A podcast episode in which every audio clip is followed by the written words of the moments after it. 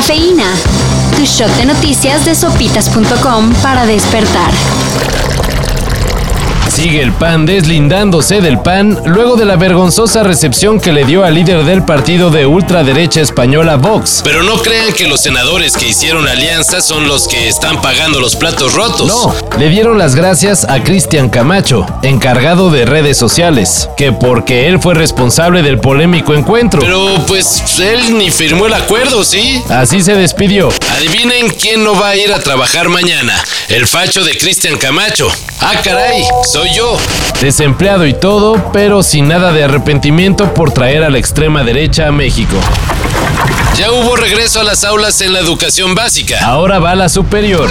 La UNAM anunció que ya no se aguantará al semáforo verde. Después de analizar el desarrollo de la pandemia, considera que así, con semáforo en amarillo, Es posible ir comenzando con las clases presenciales. claro, Será de manera paulatina y por ahora solo las actividades prácticas, clínicas, experimentales o artísticas. y todo con sana distancia y grupos reducidos. Así que si estudian en la UNAM, vayan checando los llamados. ¿Qué no tienen orejas? Momentito, jefe, hombre. No se me ponga offside cuando viene un corner, porque a lo mejor me agarra de free quick y luego resulta penalti.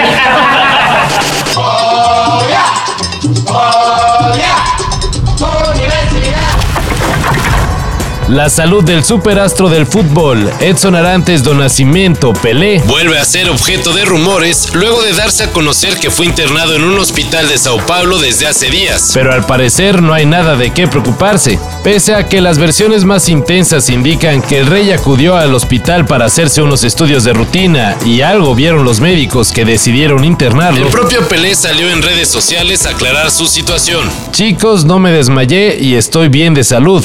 Fui a mis exámenes de rutina, que no había podido hacer por la pandemia. Avisen que no jugaré el domingo.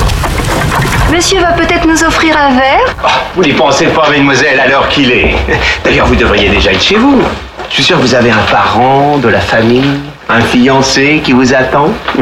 Jean-Paul Belmondo, actor y una de las principales figuras de la nueva ola francesa, Murió a los 88 años. Monsieur Belmondo, fue protagonista de Pierrot el Loco y Sin Aliento. Dos de las principales películas del movimiento cinematográfico que puede considerarse como el nacimiento del llamado cine de autor. ambas dirigidas por el gran Jean-Luc Godard. El actor francés participó en producciones de distintos géneros, desde comedia, drama hasta éxitos del cine de acción. De ahí le quedó el apodo de Le Magnifique. Descanse en paz.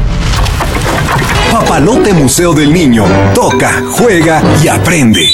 Y bueno, Si quieren opciones para entretener a los niños y no tan niños, en un lugar recreativo y con mucha sana distancia, este 11 de septiembre el Papalote Museo del Niño volverá a abrir sus puertas. el papalote anunció que tendrá algo muy especial para sus futuros visitantes, No solo para celebrar la reapertura, sino para festejar que el espacio sigue con vida. y es que no están para saberlo, pero el museo donde tocas, juegas y aprendes estuvo en la cuerda floja. Como varios lugares con esto de la pandemia. Pero al parecer la libró y habrá que ir a visitarlo Para esto y mayor información, en sopitas.com. Cafeína. Shot de noticias de sopitas.com para despertar.